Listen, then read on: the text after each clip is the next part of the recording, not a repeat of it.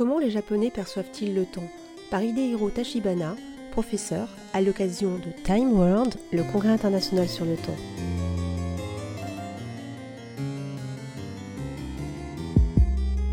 Il parle remarquablement français et mieux que ça, c'est le spécialiste japonais de la poésie des Caraïbes, d'Édouard Glissant, euh, et de la francophonie, et même d'un pays où je vis, qui m'est très cher, de la littérature du Québec. Et donc, euh, il a vraiment une âme euh, japonaise hybridée de culture occidentale. Et, ce dont il va vous parler, c'est le, temps perçu au Japon. Vous savez, moi, je suis responsable de, la thématique du temps perçu. Et il m'a semblé qu'il fallait qu'on ait l'expérience d'un philosophe chinois ou japonais. Et chinois, je pense que vous connaissez déjà un petit peu euh, la conception chinoise du temps. En tout cas, il y, a, des lieux communs qui circulent à ce sujet. C'est, à mon sens, plus subtil dans le cas du Japon, parce que l'histoire du Japon a été très diversifiée. Euh, le Japon s'est constitué progressivement avec des cultures, des populations euh, euh, en, divergentes, on va dire. Et euh, héros va vous expliquer tout cela beaucoup mieux que moi. Bon, merci beaucoup euh, de m'avoir invité à cet merveilleux congrès. Bon, nous allons lire deux textes majeurs qui nous invitent à la culture japonaise. Premièrement, le Kojiki. Peut-être on va aller comme ça.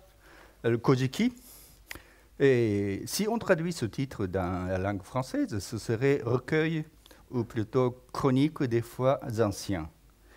C'est le plus ancien texte euh, enrichement écrit dans la langue japonaise.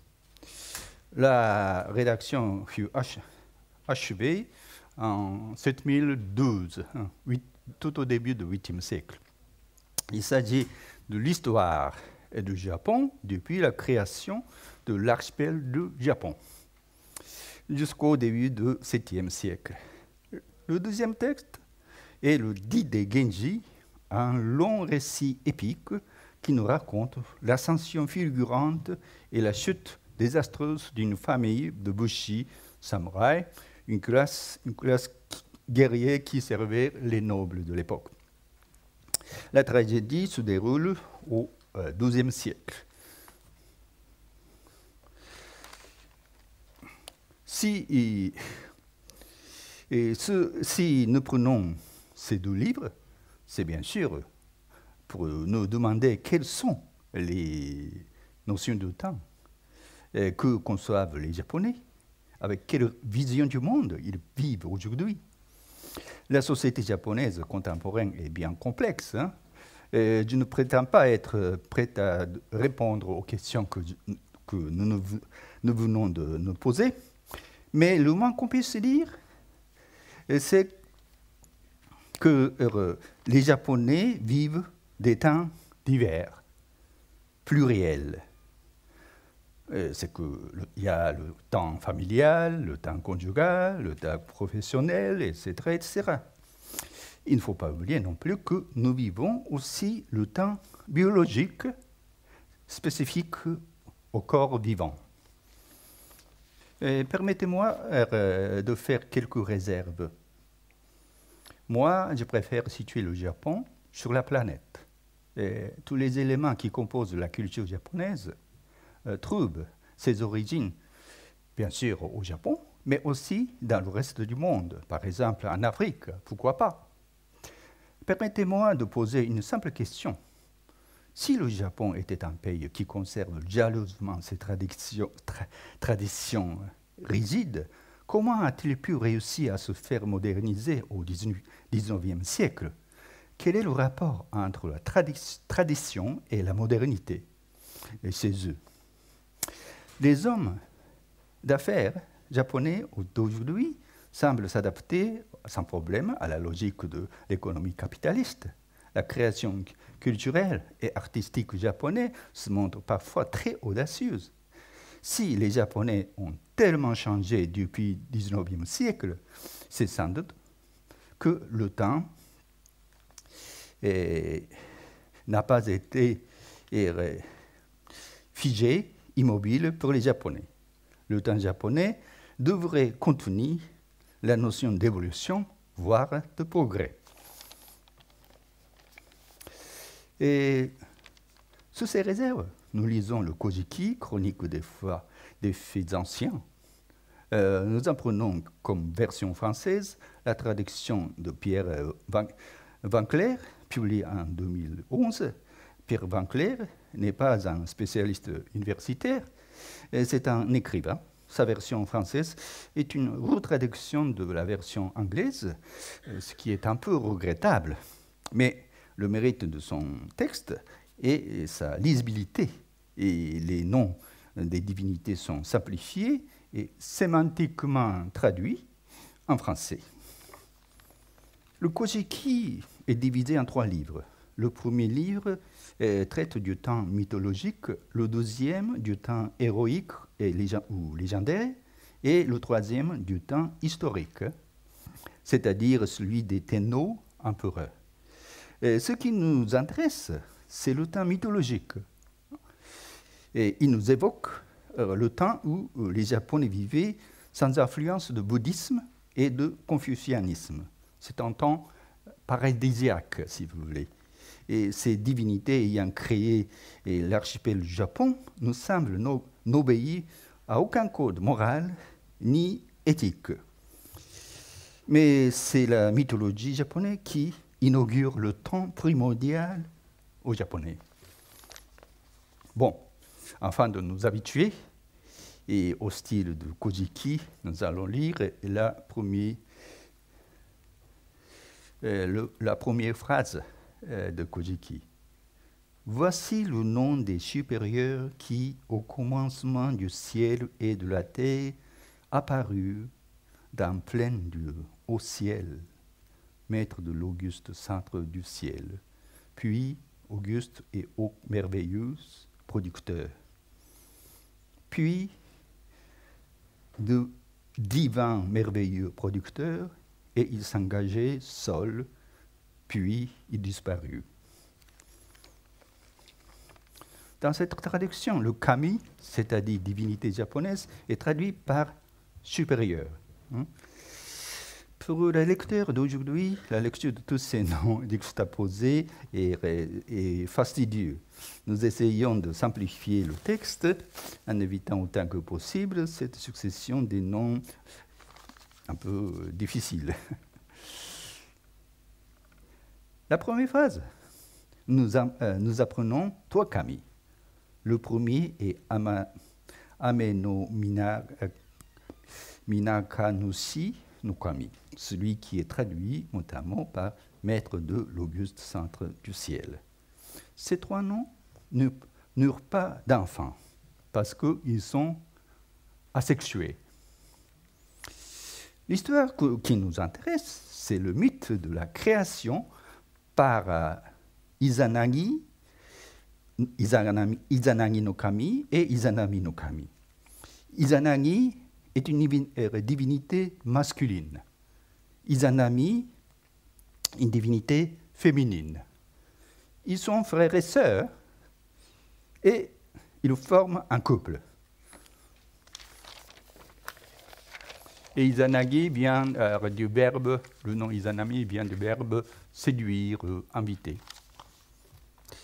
Ce couple divin engendre presque tous les composants du monde japonais. Dans le texte que nous lisons, Izanagi et Izanami sont désignés engageants et engageantes.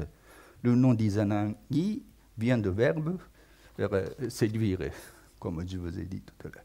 Aux deux augustes supérieurs, l'engageant et l'engageante, les autres supérieurs ordonnèrent. Fabriquer et consolider, donner une forme à cette terre flasque qui dérive sur les eaux l'engageant et l'engageante, ou Izanagi et Izanami, debout sur le pont flottant du ciel, hein, c'est-à-dire euh, Amano Ukihashi, un pont jeté entre le ciel et la terre, plonge une sorte d'arbarde, lance dans l'océan. Et quand il la sortent, des gouttes tombent de son extrémité. Et elles deviennent une île appelée autosolide, Onogogo Shima. Et le couple divin descend sur cette première terre ferme pour continuer leur travail. Je vais lire le texte que vous voyez. L'engageant questionna aussi l'engageante. Comment est fait ton corps? Elle, répond. Mon corps est parfaitement développé, sauf un endroit bizarrement atrophié. Alors, l'engageant dit, quant au mien, il est parfaitement développé, sauf un endroit bizarrement hypertrophié. Il me faut enfoncer cette protubérance en ton trou, et de cette union, à mon avis, naîtront les provinces terrestres. Qu'en penses-tu? Et elle dit, cela me semble bien. Alors il dit, si c'est ainsi, engageons-nous donc à tourner autour de ce pilier céleste et nous copulerons. ils en firent le serment, il continua ainsi. Toi, tu tourneras par la droite, moi par la gauche. Ils commencèrent la rotation et l'engageante déclare qu'il est bien fait. L'engageant alors déclara qu'elle est bien faite. Cette première tentative amoureuse se révèle pourtant viciée. Ils eurent des enfants informes. Déçus, ils remontèrent au ciel pour s'enquérir auprès de leur divinité supérieure. L'échec vient du fait que c'est la femme qui a, pris l'initiative de leur réunion. Leur réunion. Ils reprennent leur travail en rectifiant cette faute. Obéissant, il descendit et retourné autour de l'auguste pilier céleste, Amanokihashi. Alors, l'engageant commença. Quelle belle et jolie jeune fille Après quoi, sa sœur dit Quel bel et charmant jeune homme Avant prononcer ces paroles, euh, ayant prononcé ces paroles, il copulait et obtint un premier enfant, l'île chemin d'écume, un frêle épi du riz. Cette fois-ci, ils réussissent à engendrer de bons enfants, c'est-à-dire de, bonnes îles, de bonnes terres. Ils enfantent toutes les îles de l'archipel japonais. Ils offrent aussi les montagnes, les fleuves, les vents et même la divinité du fou. Mais ce dernier enfantement fut mortel pour Izanami. Ses parties génitales furent brûlées. Elle mourut, elle mourut. Et Izanagi, pleurant de la perte de sa sœur, descend au royaume des ténèbres pour ramener son épouse à la terre. Izanami reçoit son époux et lui demande d'attendre devant la porte du palais parce qu'il faut demander la permission au roi du royaume des morts, Hades euh, japonais. Il lui interdit aussi de la regarder pendant qu'il l'attend. Fatigué d'attendre, Izanagi trouve finalement un moyen de, pour la surprendre. Et il voit le corps de son épouse puant et couvert euh, d'asticots. Horrifié, Izanagi s'enfuit pour revenir à la terre. Fâché, humilié d'être vu, Izanami se met à, la poursuite de son frère époux. Après une longue course, Izanagi parvient à sceller la porte du royaume des ténèbres avec un rocher.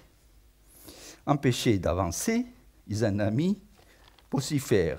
Ô oh, mien, mon bel époux et frère, si tu fais ça demain, je prendrai mille personnes de ton pays et les, les étranglerai jusqu'à ce qu'ils crèvent.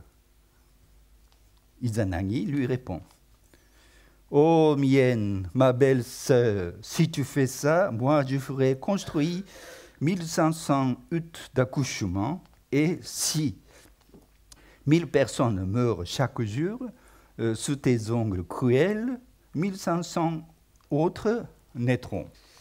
Nous apprenons ainsi comment furent séparés le monde des vivants et le monde des morts. Après cette mésaventure, Izanagi se baigne dans l'eau pour se, protéger et pour se procéder à ses ablutions. Et quand il lava son œil gauche, Naki Amaterasu no Mikami, c'est-à-dire déesse soleil, divinité la plus respectée. Et de son œil droit, Naki, maître de la nuit lunaire, de son nez Susanoo, brave, brusque, impétueux. Celui-ci, divinité masculine, très violente, dérange la règne, la. On sait que pour le shintoïsme, les actes de euh, purification sont très importants. Izanagi est le fondateur des ablutions shintoïstes. En terminant le mythe d'Izanagi et Izanami, je voudrais souligner que les, échanges de paroles de ce couple sont drôles, bien drôles et pleins d'humeur. Dans la mythologie japonaise, le sacré voisine avec des rires. Moi, je remarque là vraiment hein, une grande, grande effusion de sentiments humains. Et ce qu'on oublie Hein, on oublie souvent euh, ce caractère euh, euh, de Kojiki et de la mythologie japonaise, très plein de, rire et d'humeur. Parce que le shintoïsme d'aujourd'hui a l'air très sérieux. Au XIXe siècle, le nationalisme japonais s'est formé avec une évolution particulière des études de Kojiki et on a reformulé le statut et la souveraineté de l'empereur descendant d'Amanaterasu Minokami, déesse soleil. mais cette idéologie nous importe peu, pour moi au moins. Nous nous intéressons plutôt anthropologiquement euh, à ces aspects humains. Les divinités japonaises donnent naissance à toutes les îles de l'archipel, à tous les êtres vivants et tous les phénomènes naturels du monde. Par exemple, des larmes que répand Izanagi à la mort d'Izanami naît une divinité appelée crieuse pleureuse. Naki Sabame no Kami. Ainsi, même la larme devient une divinité. De ce point de vue, on peut lire le Kojiki comme un grand éloge à la vie. On y remarquerait également le temps caractéristique euh, de la euh, mythologie japonaise. On y trouve le temps de la volonté divine, euh, parfois de désir frénétique comme celui de Susanoo, fils d'Izanagi, mais ce qui semble encore plus important, c'est le temps de devenir. On a, Monsieur Étienne Klein a parlé de devenir aussi. Et si la volonté divine peut rencontrer des obstacles, rien ne peut empêcher du cours du temps de devenir. Le devenir est aussi lié à l'épanchement de sentiments, à l'évolution d'êtres vivants, ainsi qu'aux phénomènes naturels. Comme la vie est cycle, ce temps de devenir est aussi cyclique, répétitif. On sait qu'au Japon, la vie quotidienne traditionnelle est rythmée de rites saisonnières. Savez-vous pourquoi les Japonais apprécient tant la floraison des cerisiers au printemps?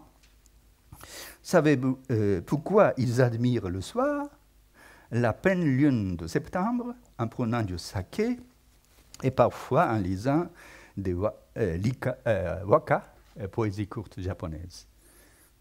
les Japonais aiment également écouter le chant des grillons en automne. Je considère la mythologie japonaise comme une grande affirmation de la vie, de toute nature, qui a son propre temps. Autant de ces êtres vivants, la vie n'avait pas encore de contraintes éthiques. Toute volonté, tout désir sont acceptés comme devenir du temps naturel. Je crois que même aujourd'hui, les Japonais gardent plus ou moins inconsciemment cette vision du monde. Et, et j'oserais dire qu'au fond de la mythologie, il y a un peu comme l'homme sauvage né de la nature à la façon du siècle des Lumières. Je me réfère ici à Hobbes, Rousseau, etc. Je crois que la mythologie japonaise contient une certaine notion de liberté, inconsciente, hein, et ce n'est pas une notion.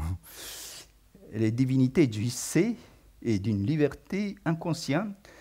Je crois que nous devrions et redécouvrir l'être mythique en nous-mêmes et le temps mythique qui est très proche du temps biologique et du temps de la nature. Une autre remarque que je voudrais faire, c'est la flexibilité et un, certain pragmatisme de la religion shintoïste. J'avais dit que euh, le Kojiki nous, révélait un monde mythique paradisiaque. À vrai dire, ce n'est pas très très exact, car au 8e siècle, les Japonais connaissaient déjà le bouddhisme et le confucianisme. Il n'est pas difficile de relever toutes les traces euh, dans les textes de Kojiki. En effet, on insiste beaucoup sur le caractère syncrétique de croyances japonaises. Depuis au moins euh, 6e siècle, le shintoïsme et le bouddhisme coexistent chez les Japonais. Pourquoi le shintoïsme n'a pas chassé le bouddhisme?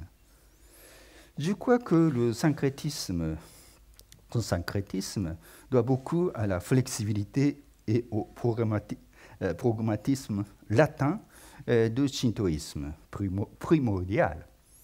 Autrement dit, les Japonais antiques se sentaient incapables de construire un État, une société, sans recours au bouddhisme et au confucianisme. Pour aller vite, je dirais que le euh, bouddhisme a offert aux Japonais une philosophie éthique et le euh, confucianisme, confucianisme une philosophie permettant de fonder un État féodal, mais rationnel quand même, euh, dans, un certain mesure, dans une certaine mesure.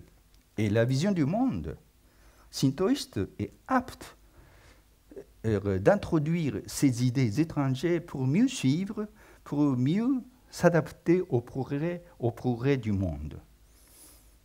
On sait que, on sait comment fonctionne en apparence ce syncrétisme dans la société japonaise. Hein les Japonais se marient à la shintoïste, tandis que les funérailles se font au temple bouddhiste. bouddhique. Le, le shintoïsme est associé à la naissance, aux actes de reproduction. La plus grande fête shintoïste est évidemment celle de Nouvel An. Beaucoup de Japonais vont prier au temple shintoïste pour souhaiter que le Nouvel An soit une année heureuse promettante. Ce qui est curieux, c'est le son de la cloche bouddhique qui annonce la fin de l'année, avec ses 108 coups pour faire tomber les désirs humains. Quelle manière de boucler hein, l'année cyclique. On voit que le commencement est le commencement de toute chose est l'affaire du shintoïsme et la fin est assignée au bouddhisme.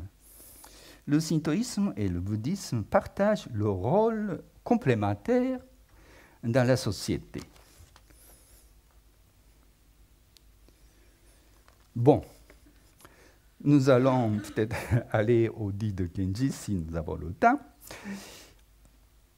Or, le son de la cloche bouddhique ouvre le dit de Heike et un autre ouvrage auquel nous nous référons. Le système politique social fondé plus ou moins à l'époque de euh, Kojiki ne fonctionnait plus, allait s'écrouler et allait s'écrouler. La classe euh, aristocratique qui soutenait le pouvoir de l'empereur était en décadence. Et la classe montante de Bushi s'enrichissait et rivalisait avec le pouvoir préétabli. Il y avait deux clans puissants de Bushi, les Heike et les Genji. Ils disputaient le pouvoir effectif alors que l'empereur nous conservait, nous conservait son trône honorifiquement. Et c'est la famille de Heike qui arrive à la, prise du pouvoir incontestable. Tadanori, chef des Heike, écrase les, les Genji. Il est pourtant méprisé au palais de l'empereur comme un parvenu de basse catégorie. C'est son fils, Kiyomori, qui se fait nommer grand ministre en 1167.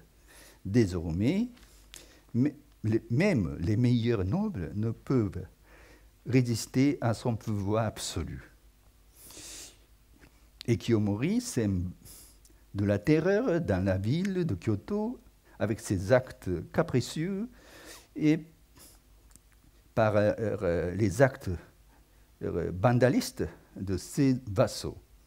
Sa politique tyrannique, hasardeuse et cruelle indigne les gens, mais personne n'élève la voix, sauf quelques intrépides qui, une fois découvert le complot, seront exécutés ou déportés.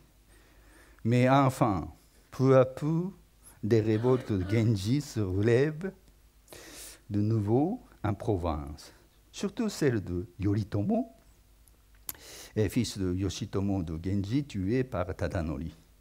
Je ne vais pas suivre toutes les, eh, tous les détails de bataille où périssent tous les clans et tous les membres des Heike. La fameuse bataille maritime à Danola, à, à l'ouest du Japon, eut lieu en 1185. Ce fut un massacre total, y compris les femmes. Le Dide Genji annonce que toutes les ambitions démesurées sont vouées à l'échec et que rien n'est perpétuel sur la terre. Sur la base de la philosophie bouddhiste, cette œuvre nous développe un, éloquent récit dont la tournure est extrêmement complexe et présentant des hommes et des femmes extrêmement variés.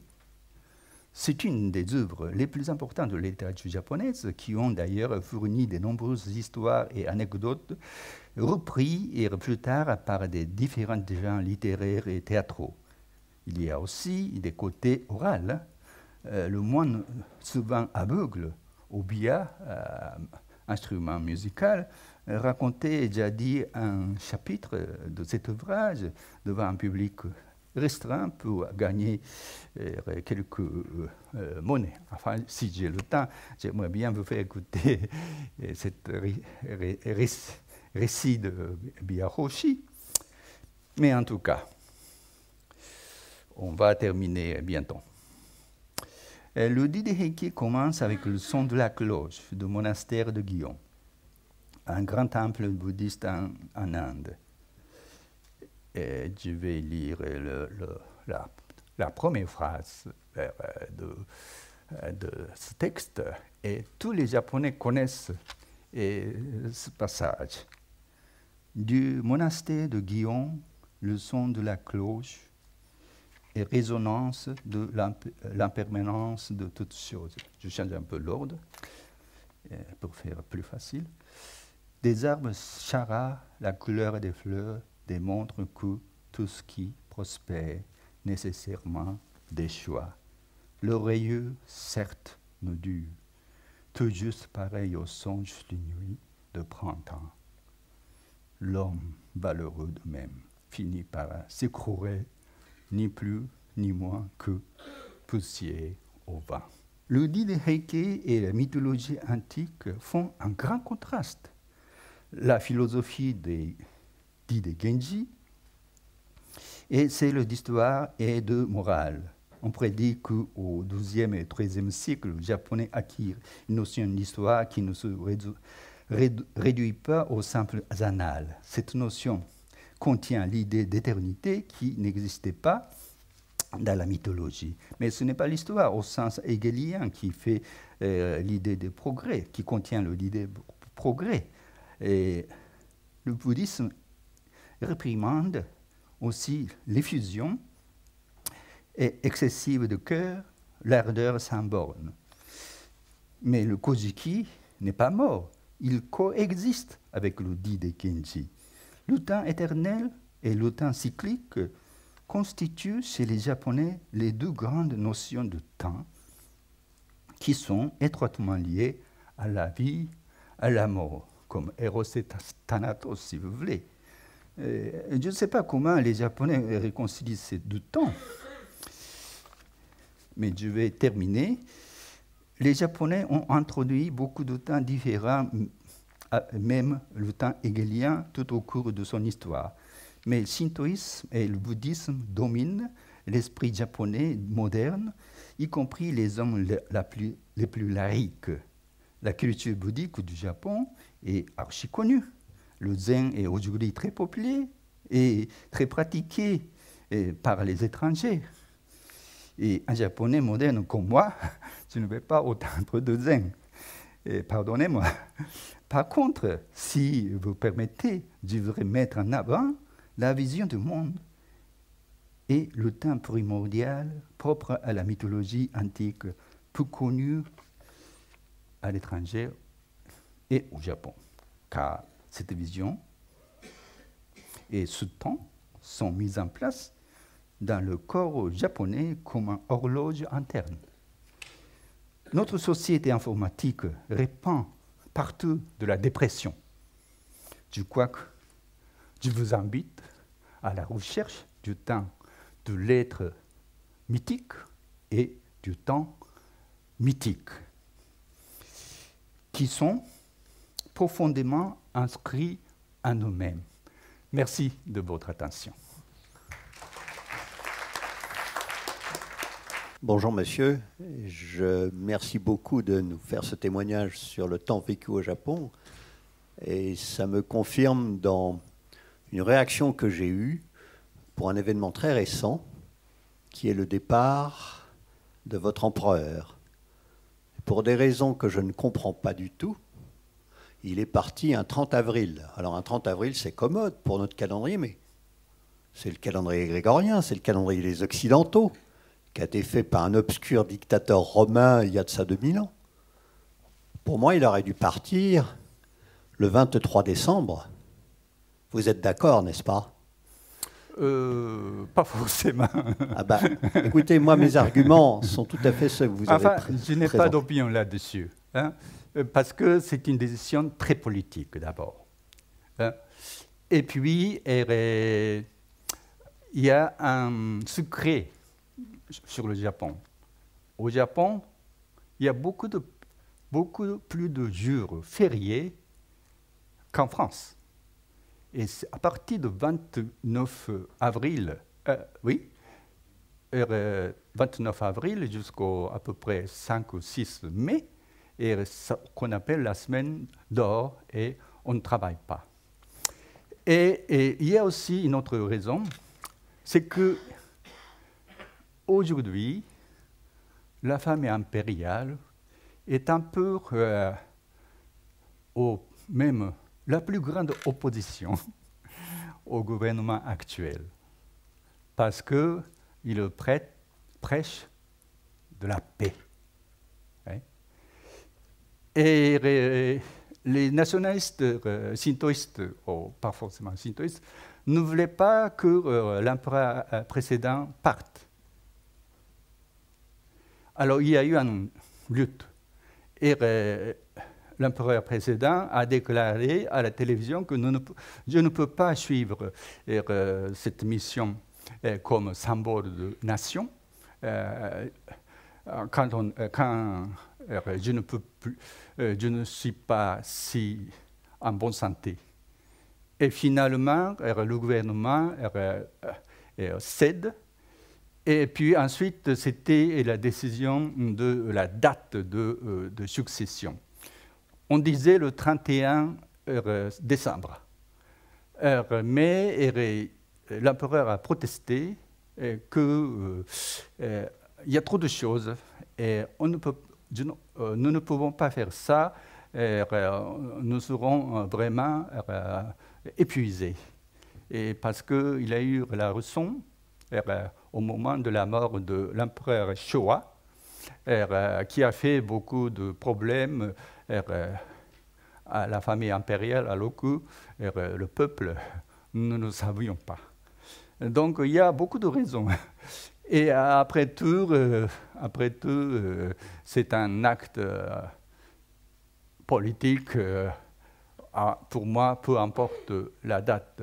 Et je crois que plutôt la femme impériale avait la raison, qui n'est pas très, à vrai dire, proche, d'accord avec les idées que conçoivent les nationalistes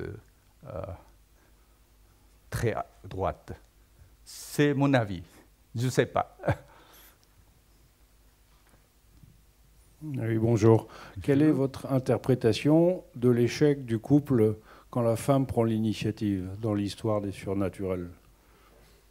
Euh, L'échec de, de, Oui, la première tentative. Hein? Oui. Oui. Euh, je ne sais pas. Euh,